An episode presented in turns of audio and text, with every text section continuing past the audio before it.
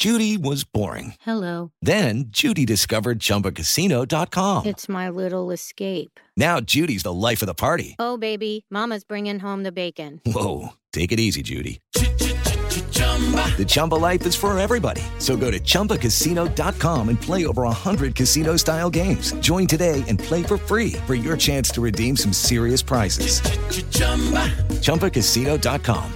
No purchase necessary. Void where prohibited by law. 18 plus terms and conditions apply. See website for details. Ciudadanos informados, informando. Este es el podcast de Iñaki Manero, 88.9 Noticias. Información que sirve. Tráfico y clima cada 15 minutos.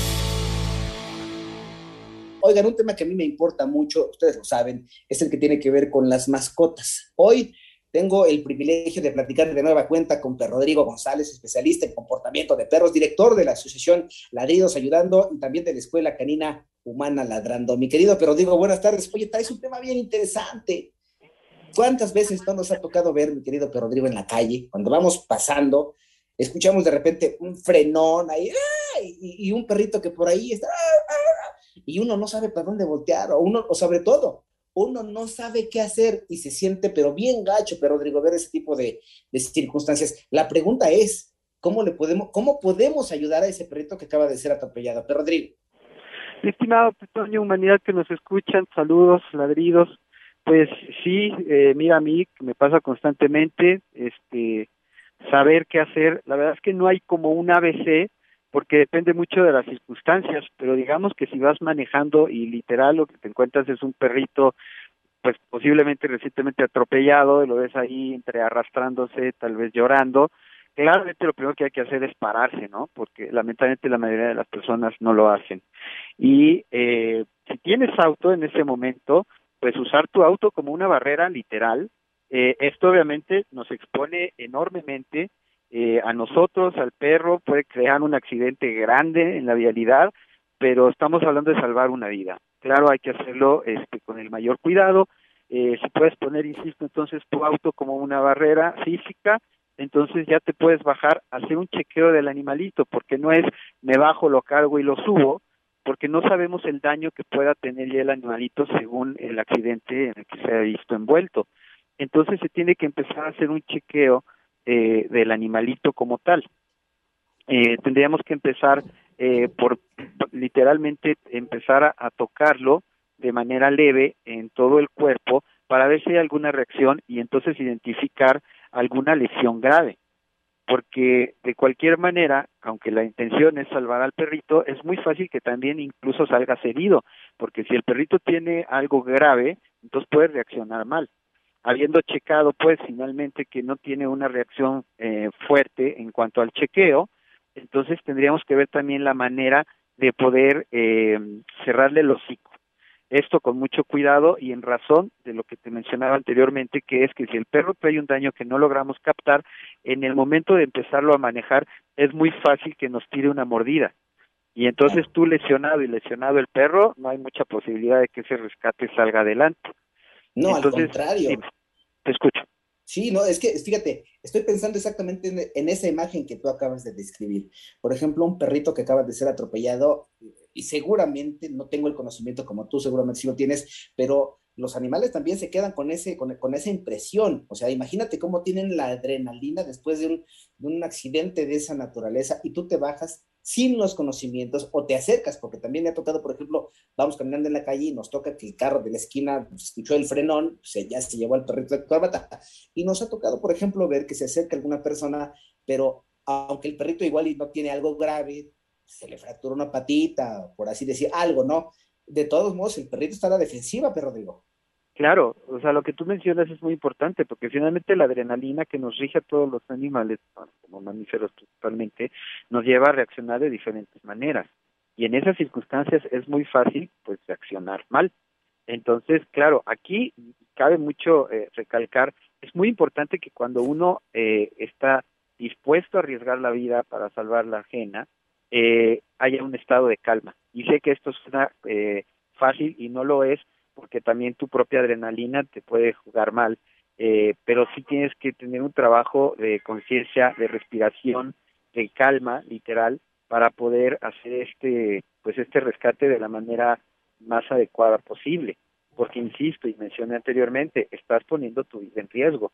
Yo he tenido que rescatar perros en un tercer carril o incluso en una autopista y sí te puedo compartir que he arriesgado mi vida, este, digo, no me quejo, al contrario, al final afortunadamente he logrado salvar unas vidas, pero de cualquier manera hay que tener mucho cuidado. Ahora, regresando a la situación, ya que checamos que el perrito es más o menos manejable, a lo mejor lo que podría ser viable es hacer algún intento como de camilla, ¿sabes? Alguna chamarra, algo donde podamos mover al animalito para que a la hora de cargarlo eh, no haya una reacción también más negativa. Porque sabes qué, Rodrigo, te voy a decir algo. Es, y ahorita que tú le estás describiendo, es precisamente que estoy pensando que desafortunadamente, por ejemplo, aquí en la Ciudad de México, no hay un número telefónico al que podamos marcar específicamente para pedir ayuda si nosotros somos testigos o vemos o encontramos un perrito atropellado. O sea, nosotros, por ejemplo, tenemos un accidente o alguna situación de, de esa naturaleza, marcamos al 911 pero no es lo mismo con los animalitos, porque igual también hay que ver qué equipo se necesita.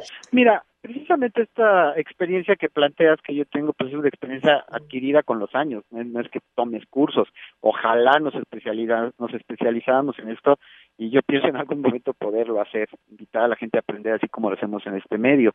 Eh, pero mira, esto que yo te estoy eh, terminando de decir, eh, lo que es salvar al perro, luego subirlo al coche, ya tienes que tener en mente que hay un gasto fuerte económico porque tienes que ver hacia dónde vas a ir, con qué veterinario, etcétera. Ahora, esto tiene mucho que ver con lo que estás tú planteando, porque a nivel gobierno hay una, vamos, una dependencia eh, llamada este PAOT, este, y está la Brigada Animal México.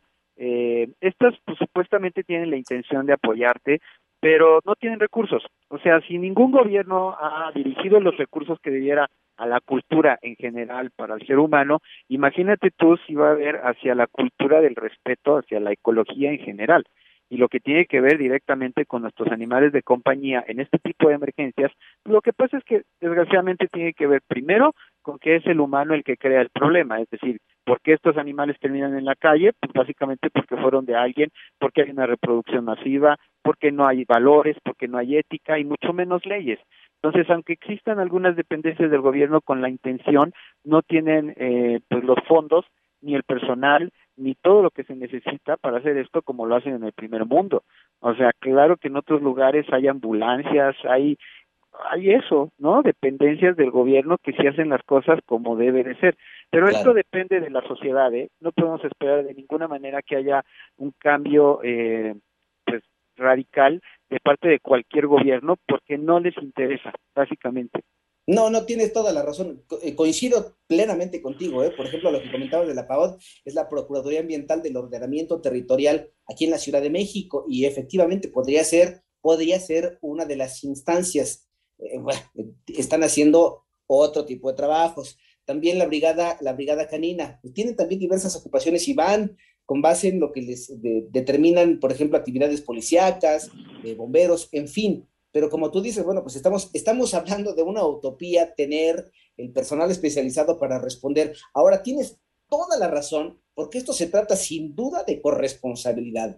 Corrígeme si me equivoco, pero una gran cantidad de animalitos de los que de repente son atropellados o lastimados en la calle son los animalitos, uno, que se escapan de casa y no saben andar en la calle. Dos, que los propios dueños inconscientes y todo lo que tú quieras, eh, eh, abandonan a sus animales porque ya no pueden con ellos, porque no eran lo que esperaban, porque ya se por lo que tú quieras, los abandonan y los animalitos no están acostumbrados y no saben andar en la calle. Difícilmente a un perro que creció en la calle, que les llamamos perris callejeros, van a, vivir, a sufrir este tipo de experiencias porque, híjole, perro digo, hasta saben por dónde caminar, están en los camellones, en fin, pero los perritos que abandonan, de repente son a los que vemos allá atropellados, mano. Sí, un perro callejero sabe cruzar un puente peatonal, es, es más congruente que un ser humano, pero como tú bien dices, un perrito que finalmente salió de un domicilio no sabe ni hacia dónde ir, está en medio del estrés, a la gente no le interesa eh, pues nada si se cruza la avenida, lo van a atropellar porque tienen prisa. Pues mira, al final caemos en lo de siempre. Esto tiene que ver básicamente con cultura, pero es una, un compromiso personal.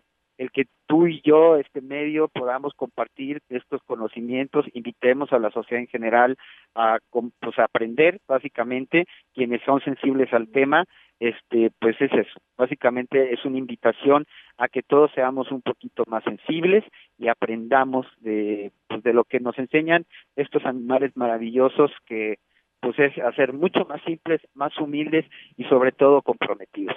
Sí, totalmente de acuerdo, me uno también. Y yo siempre se los he dicho, Rodrigo, de verdad, si no tenemos el tiempo, si no tenemos la disposición, si no tenemos las posibilidades de atender a este tipo de animalitos, perros, gatos, el que tú quieras, no hay que tenerlos en la casa, porque de verdad sufren mucho. Y si de repente cometemos el gran error, perdón por lo que voy a decir, pero la estupidez de abandonarlos y dejarlos en la calle porque ya no podemos con la mascota, bueno, pues la verdad es que ahí ya cómo le podemos hacer con la inconsciencia total de las personas que llevan a cabo ese tipo de actividades. Adquiere primero un, perrito, ay, qué bonito, porque de chiquitos todos los cachorritos son preciosos, hermosos, lindos, pero van creciendo, los perritos de los animalitos tienen necesidades, hay que atenderlos, hay que sacarlos a caminar, hay que sacarlos a pasear, los animalitos también se estresan y de repente nosotros ya estamos con el trabajo y con la escuela que no podemos, que nunca estamos en la casa. ¿Para qué tenemos animales haciéndolos así sufrir, Rodrigo? Así es, así es. Todo parte, insisto, de que desgraciadamente no estamos educados para ser lo suficientemente humildes para aceptar que estamos mal con nosotros mismos. Todo lo que está mal en nuestro entorno personal va a ir dirigido hacia quienes dependan de nosotros. Así es que si no puedes contigo, no te hagas cargo de una vida ajena porque va a terminar mal la historia. Bueno, ya me, ya, ya me apasioné porque este tema me apasiona, pero regresando al tema que tú nos estabas planteando, entonces, atender o cómo o saber qué hacer si encontramos en la calle eh, a un animalito que está lastimado. Y, me quedo con la última parte que decías, eh, si estamos en posibilidades, incluso con una chamarra o con un suéter, hacer una suerte de camilla, pero ¿sabes qué? No podemos controlar, pero digo que de repente el animalito se pueda defender y qué tal si nosotros cuando lo movemos lo lastimamos más, pero sí lo deseable es poderlo llevar a algún lugar a que lo atiendan. Y después, ¿qué hacemos con ese animalito? ¿Qué pasa con esos animales, pero Rodrigo? Ese es el tema, por eso te mencionaba anteriormente que tenemos que tener la conciencia de que esto nos va a costar dinero y tiempo. O sea, tú al rescatarlo tienes que saber hacia dónde ir. Hay algunas asociaciones que cuentan con veterinario y hay algunos precios más accesibles que llevarlo a un particular, pero en la necesidad inmediata tienes que ir al veterinario más cercano, cueste lo que cueste. O sea, yo he tenido que dejar, bueno, ¿qué te digo? Como prendas, tarjeta, este, lo que sea, para que me atiendan al perro, porque si llegas a un particular a veces, si no tienes tarjeta de crédito literal, no te atienden.